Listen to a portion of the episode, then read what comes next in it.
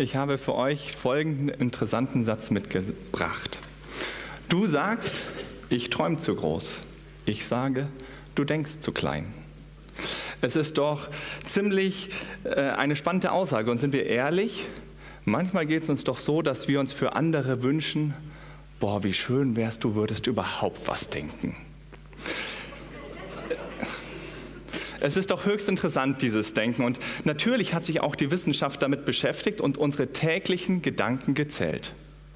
Angeblich denken wir pro Tag 60.000 bis 80.000 Gedanken.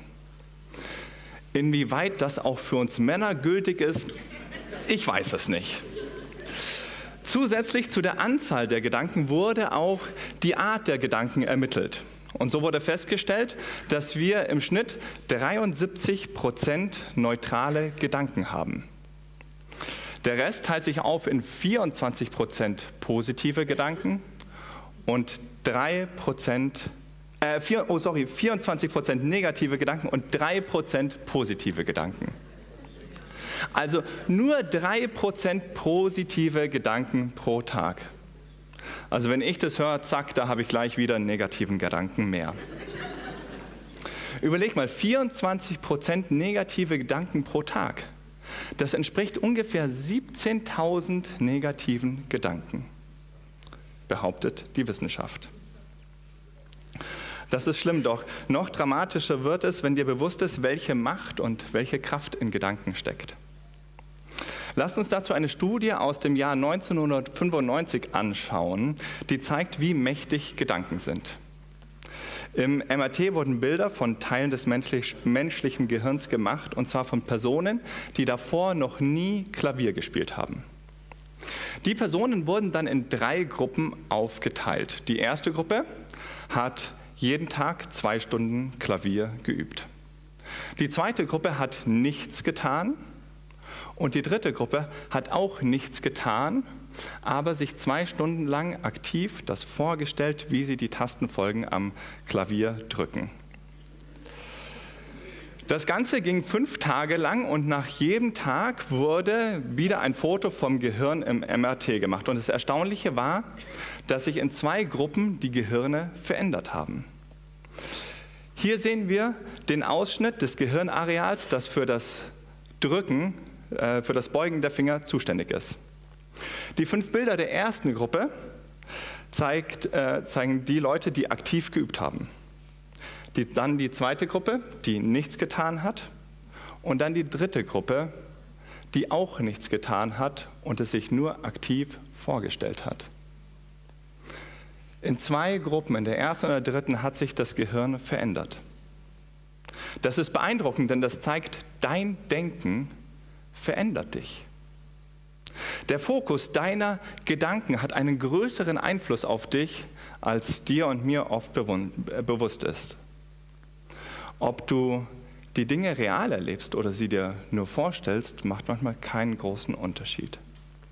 Deswegen die Frage, was denkst du? Was denkst du über dich? Was denkst du über andere? Ist dein Denken etwas, das dich größer werden lässt? Lässt dein Denken deine Mitmenschen aufblühen? Denkst du auch immer wieder daran, dass dein himmlischer Vater dich wundervoll gemacht hat? Genau dazu ermutigt uns die Bibel in Epheser 4, Vers 23 oder in Römer 12, Vers 2. Dort steht, erneuert euer Denken, beziehungsweise werdet verwandelt durch die Erneuerung des Denkens und des Wollens. Wir sind aufgefordert, unser Denken, unser Verständnis, unseren Geist zu erneuern. Dein Denkvermögen, unser Intellekt braucht eine Rundum-Erneuerung. Das griechische Wort für erneuern ist eine Zusammensetzung aus dem Wort ana, das bedeutet nach oben, und aus dem Wort neos, das bedeutet jung oder frisch bzw. jung oder jugendlich. Praktisch zusammengefasst heißt das also, verpasse deinem Verstand ein jugendliches Upgrade. Und das brauchen wir, wenn ich an die 24 Prozent denke.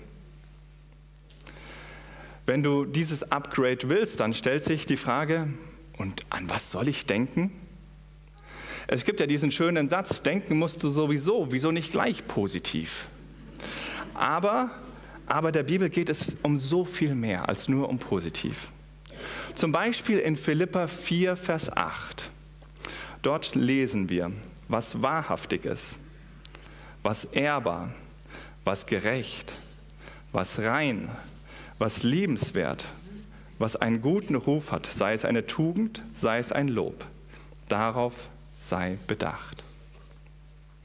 Doch wenn du ganz ehrlich bist, also vielleicht nicht zu deinem Sitznachbarn, aber wenigstens zu dir selbst, da wird es schon eng für viele Gedanken, oder?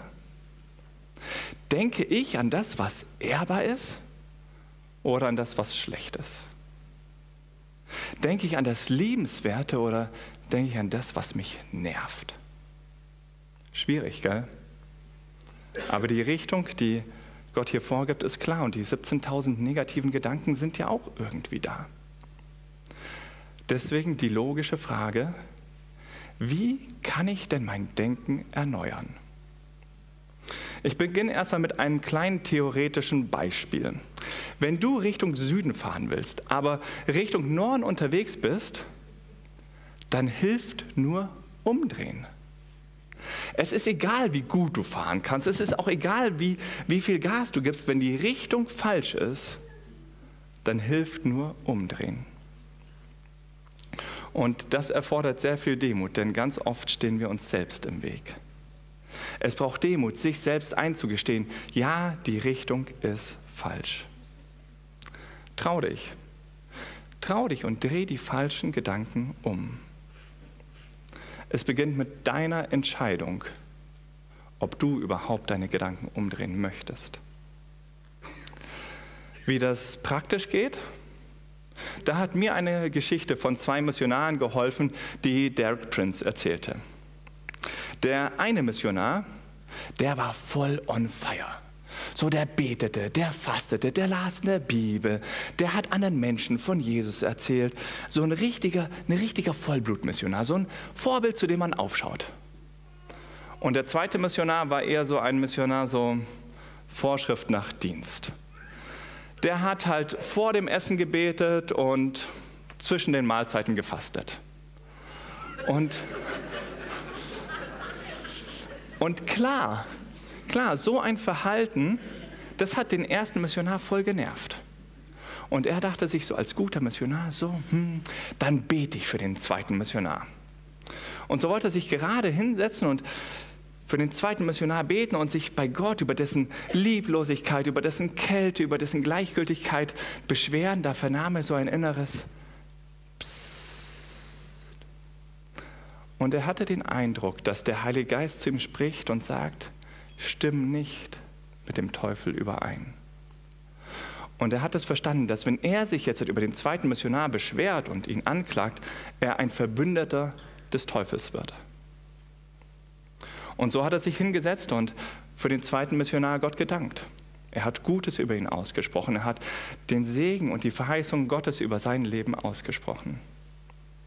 Und das Erstaunliche passierte. Innerhalb von kurzer Zeit hat sich das Leben von dem zweiten Missionar geändert und er wurde auch von einem Feuer und einer Leidenschaft erfüllt. Das ist ein anderes, ein erneuertes, ein verändertes Denken, aus dem die Handlung des ersten Missionars folgte. Und die Geschichte stellt mir einige Fragen. Zum Beispiel, rede ich mit Gott über schwierige Menschen? Und wenn ja, wie rede ich mit Gott über, über seine Kinder, über meine Geschwister? Wie rede ich und denke ich über mich? Und bin ich vielleicht in manchen Punkten, in manchen Bereichen ein Verbündeter des Teufels? Das ist etwas, worüber es sich lohnt, nachzudenken und den einen oder anderen Gedanken umzudrehen und zu ändern. Wir werden jetzt in ein weiteres Gebiet eintauchen und uns darauf fokussieren, was wir über Gott denken. Ich möchte dem einen oder anderen Gedankenmuster den Krieg erklären und ich hoffe, dass du vielleicht auch was findest, das du umdrehen kannst. Unser Bibeltext steht heute in Jesaja 6, die Verse 1 bis 8. Ich lese sie euch vor. In dem Jahr, als der König Osia starb, sah ich den Herrn sitzen auf einem hohen und erhabenen Thron und sein Saum füllte die Tempel. Seraphime standen über ihm, ein jeder hatte sechs Flügel. Mit zweien deckten sie ihr Antlitz, mit zweien deckten sie ihre Füße und mit zweien flogen sie. Und einer rief dem anderen zu und sprach, heilig, heilig, heilig ist der Herr Zebaoth, alle Lande sind seiner Ehre voll. Und die Schwellen bebten von der Stimme ihres Rufens und das Haus ward voll Rauch. Da sprach ich, wehe mir, ich vergehe, denn ich bin unreiner Lippen und wohne unter einem Volk, Volk von unreinen Lippen, denn ich habe den König, den Herrn Zebaoth gesehen mit meinen Augen. Da flog einer der Seraphime zu mir und hatte eine glühende Kohle in der Hand, die er mit einer Zange vom Altar nahm. Und er rührte meinen Mund an und sprach, siehe, hiermit sind deine Lippen berührt, dass deine Schuld von dir genommen werde und deine Sünde gesühnt sei. Und ich hörte die Stimme des Herrn, wie er sprach, wen soll ich senden? Wer will unser Bote sein? Ich aber sprach, hier bin ich, sende mich. Jesaja hat eine Begegnung mit Gott und klar, diese Begegnung hat es voll in sich. Jesaja ist im Thronsaal Gottes und aus dieser Geschichte lassen sich so viele praktische Dinge ableiten. Zum Beispiel, dass Gott auf einem hohen und erhabenen Thron sitzt. Und damit ist definiert, wer König ist und wer untertan ist. Und dieser Gedanke, dass Gott König ist, der steht doch oft immer wieder in voller Konfrontation zu unserem Denken. In unserem Denken ist doch Gott immer wieder nur der christliche Glücksbringer, der unsere Pläne segnen soll. Wie schaut es da bei dir aus? Ist Gott auch in deinem Denken der Chef oder ist er dein Bediensteter? Wenn Jesus der Boss ist, wenn Jesus, wenn Jesus der Herr in deinem Leben ist, dann muss er etwas ungefragt verändern dürfen. Wenn Jesus der Chef ist, dann ist meine und deine Meinung zweitrangig. Aber sind wir mal ehrlich, weil wir darauf oft keine Lust haben, reduzieren wir Gott und überheben uns und damit belügen wir uns selbst. Und dann, dann machen wir Gott klein. Und dann wundern wir uns, warum er nicht eingreift, wenn wir meinen, er müsste eingreifen. Gott sitzt auf einem hohen und erhabenen Thron. Behandle ihn auch so. Ein super Gebet, das ich liebe und schätze und mir super viel hilft, möchte ich euch empfehlen. Es lautet, Danke Gott, dass du auf dem Thron sitzt und ich nicht. Die Geschichte geht weiter mit den Engeln, die zwei Drittel ihrer Flügel für Anbetung und nur ein Drittel für Arbeit nutzen. Also ich ertappe mich immer wieder dabei, dass Arbeit und etwas fürs Reich Gottes tun bei mir einen höheren Stellenwert hat, als Gott anzubeten. Aber die Engel lehren mich, dass Anbetung in der Gegenwart Gottes einen höheren Stellenwert hat als all mein Tun. In dem Thronsaal sieht Jesaja den Rauch und er fühlt dieses Beben. Er kann die Macht und die Energie und die Kraft spüren und seine Reaktion ist eben nicht, oh, hübsche Hütte und einen edlen Stuhl hat der weise Herr sondern seine Reaktion ist, oh oh, Game over, das war's für mich. Jesaja musste nicht überlegen, ob er ein Sünder ist. Er wusste sofort, dass er ein Sünder ist. Und er wusste auch, dass er aus einem Volk, aus einer Gemeinde voller Sünder kommt. Er wusste es, weil er eine Begegnung mit dem König der Könige hatte. Gott hat er noch gar nicht gesprochen. Es reichte Jesaja, was er gesehen hat, um zu diesem einen richtigen Schluss zu kommen. Wehe mir, ich vergehe. Unser Hauptdarsteller, der Jesaja, der war in dem Moment kein Held. Er hatte einfach nur Angst. Er hatte die Hosen voll, er war voll im Panikmodus und ich kann das voll verstehen. In dieser dramatischen Situation, da hatte er mit seinem Leben abgeschlossen. Die Situation war schlimm, sie war dramatisch und sie wurde noch schlimmer. Wir lesen in Vers 6. Da kam einer der mächtigen Engel zu mir geflogen. Er hatte eine glühende Kohle in der Hand, die er mit der Zange vom Altar genommen hatte. Stellt euch das mal vor. Was hat wohl jetzt Jesaja gedacht?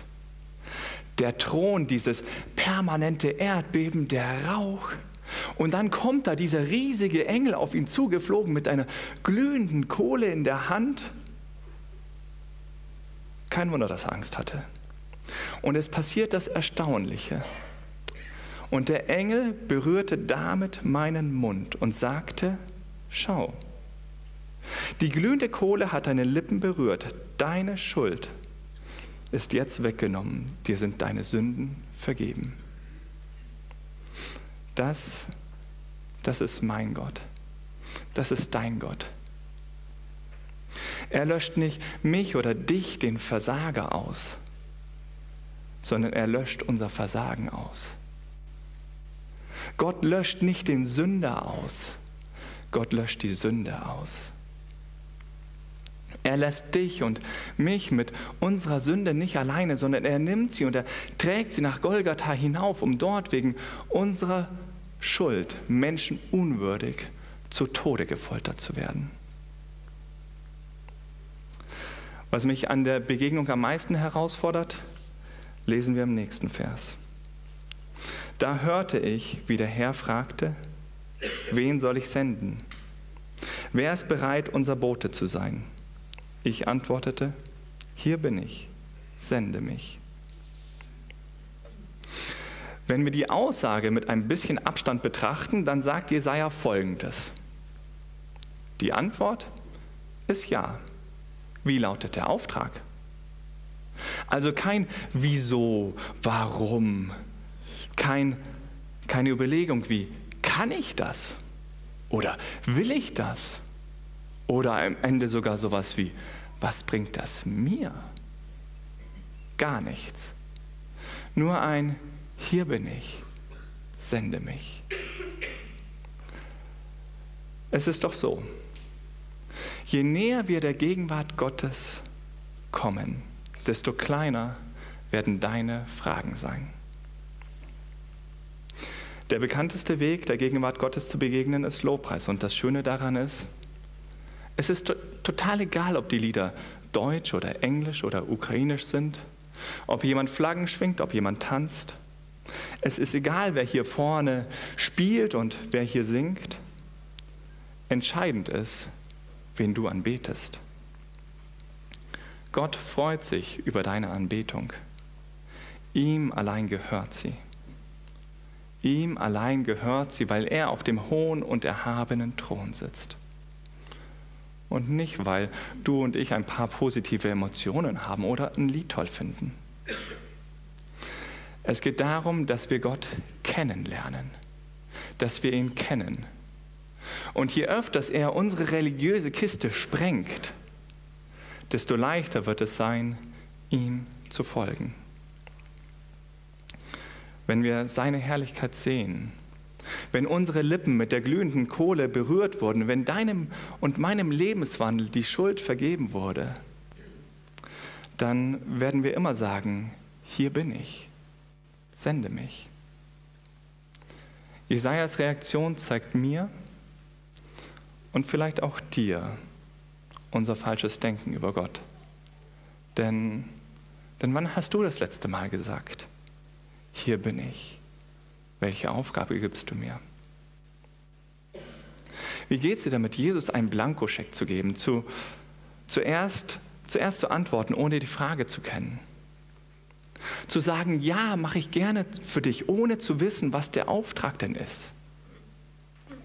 Aber, aber wenn du das tust, dann zeigst du, dass nicht die Frage entscheidend ist, sondern dass entscheidend ist, wer die Frage stellt. Wenn du Ja sagst, dann ist das gelebtes Vertrauen. Und sind wir mal ganz ehrlich, sind wir mal ganz ehrlich und unter uns gesagt, es ist total egal, was der Auftrag sein wird. Es geht nicht darum, dass Jesus dich darum bittet, dass du herausfindest, wie diese Aufgabe zu lösen ist, sondern Jesus bittet dich darum, dass du ihm vertraust, dass er es bereits herausgefunden hat.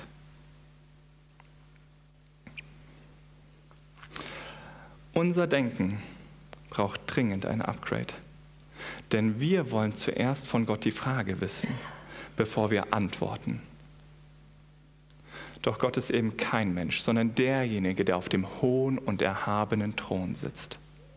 Und deswegen, deswegen geben wir ihm zuerst Antwort, bevor er uns den Auftrag gibt. Also ist Gott dein Glücksbringer, der dein Handeln segnen soll? Oder sitzt er auch in deinem Denken auf dem hohen und erhabenen Thron?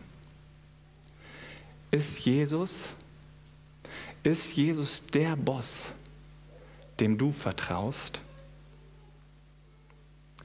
Jesus hat die Frage, vertraust du mir, auch immer wieder seinen Jüngern gestellt. Ganz oft hat er sie so formuliert, folge mir nach. Jesus fordert dich und mich aus unserer Komfortzone heraus, damit wir ihm vertrauen. Folgen und Vertrauen gehen oft Hand in Hand. Wenn ich jemandem folge, dann vertraue ich ihm. Wenn ich jemand vertraue, dann folge ich ihm. Folgst du? Folgst du Jesus nach? Die Frage ist in deinem Leben immer zu 100 Prozent beantwortet. Entweder mit einer Antwort wie, hier bin ich, sende mich, oder mit einer Ausrede. Wenn du im Team Ausrede bist, dann ist heute ein perfekter Tag, das Team zu wechseln. Denn Jesus hat für dich eine höhere, Ablösesumme bezahlt, als jemals für einen Fußballer bezahlt wird. Lass uns das mal praktisch anschauen, wie unser Leben aussehen wird, wenn, wenn, wir, äh, wenn wir Gott vertrauen, wenn wir ihm nachfolgen und unser Denken und unser Tun, wenn wir ihm nachfolgen in unserem Denken oder Tun und zuerst Ja sagen, ohne den Auftrag zu kennen. Dafür brauche ich als Beispiel diese Gitarre.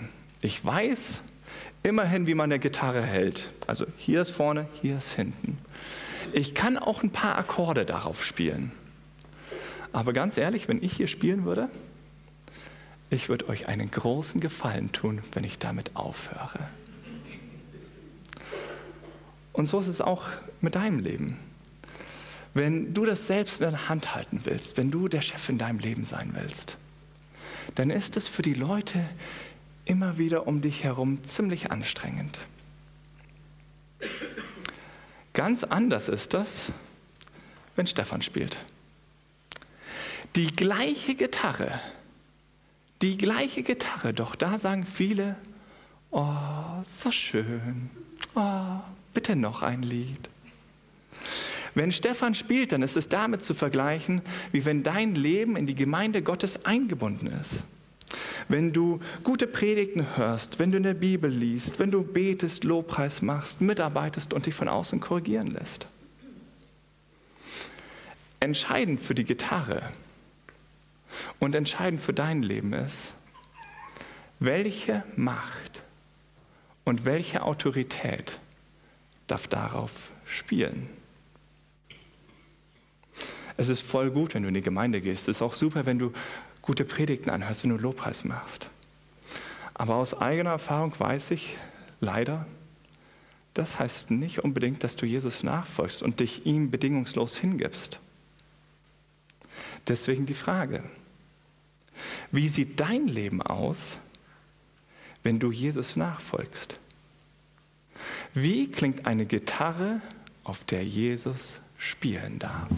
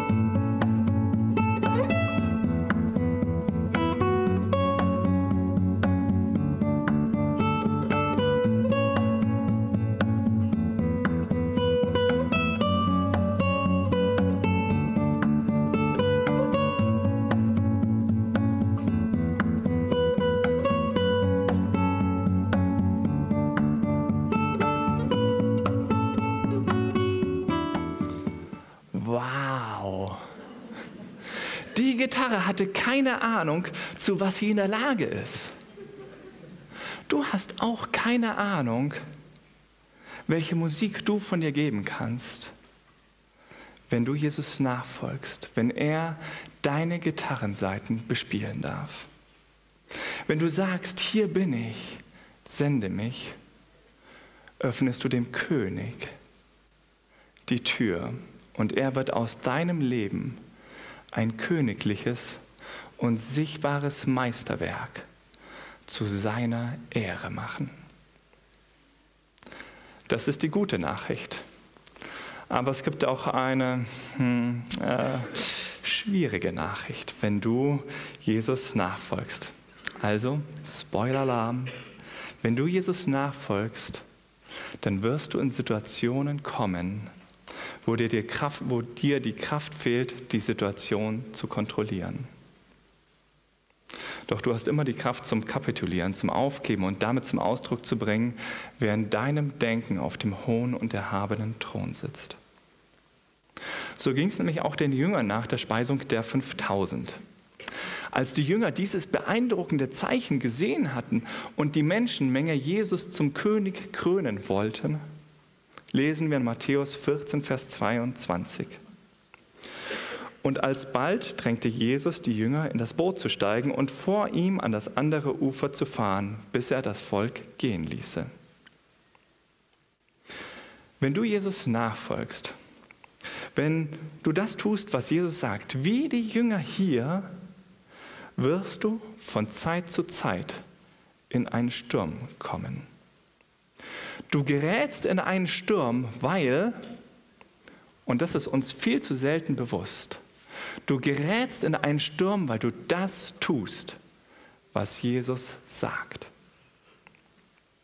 Zwei Verse später lesen wir, das Boot war aber schon weit vom Land entfernt und kam in Not durch die Wellen, denn der Wind stand ihnen entgegen. Sie hatten Gegenwind. Sie waren in Not obwohl sie genau das getan hatten, was Jesus gesagt hatte.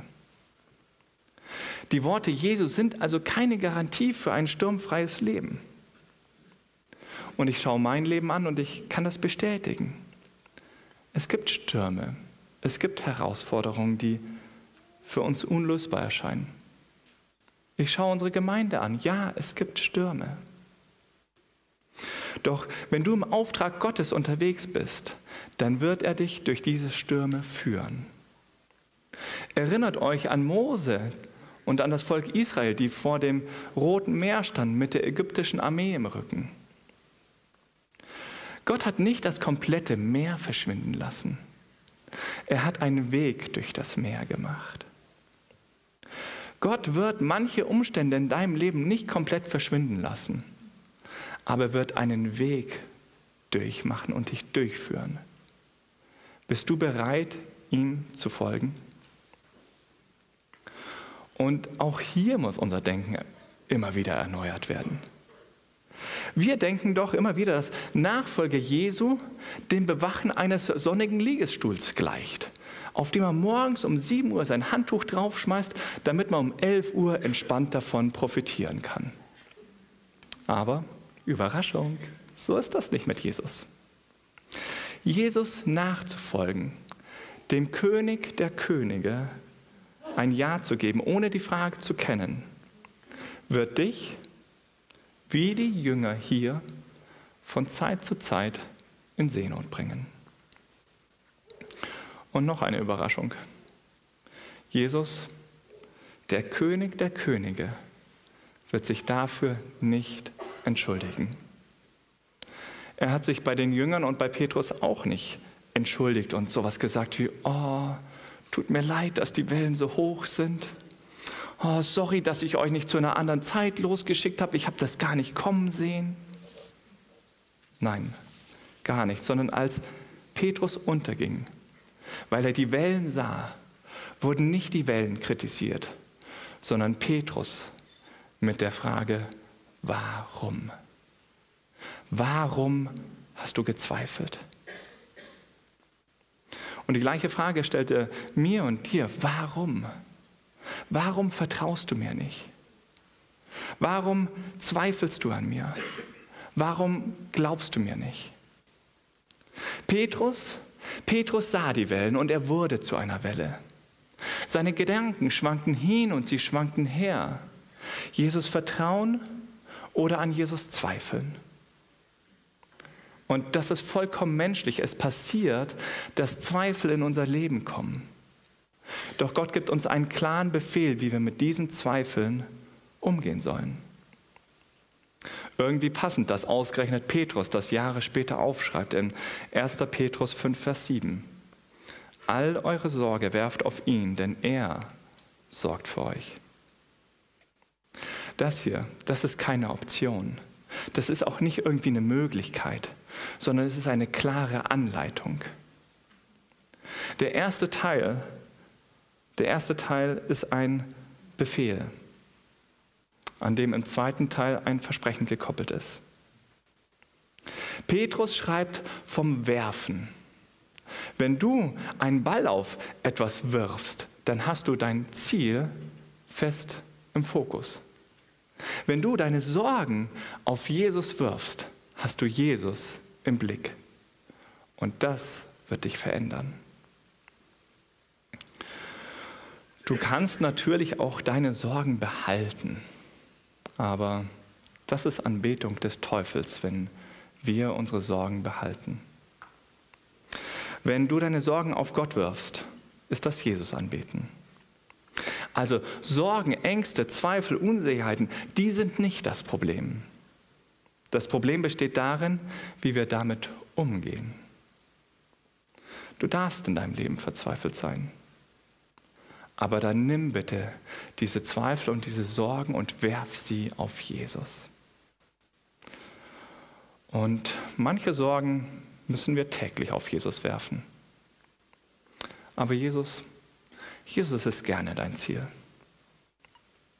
So, wir kommen zur, zur Zusammenfassung. Bring, bring deine verkehrten Gedanken über Gott und deine Zweifel an Jesus in deinem, in deinem Denken, bring sie bitte raus. Bring sie raus, indem du sie auf Jesus wirfst.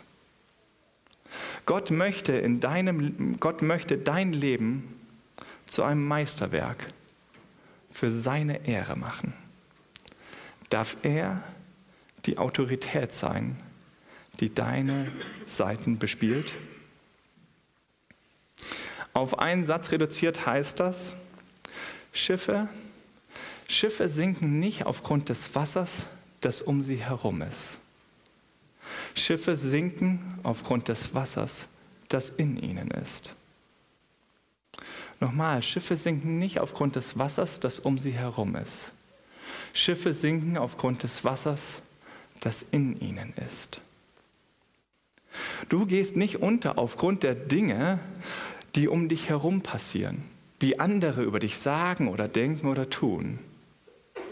Du gehst unter aufgrund der Zweifel und der Sorgen, die du in deinem Leben lässt.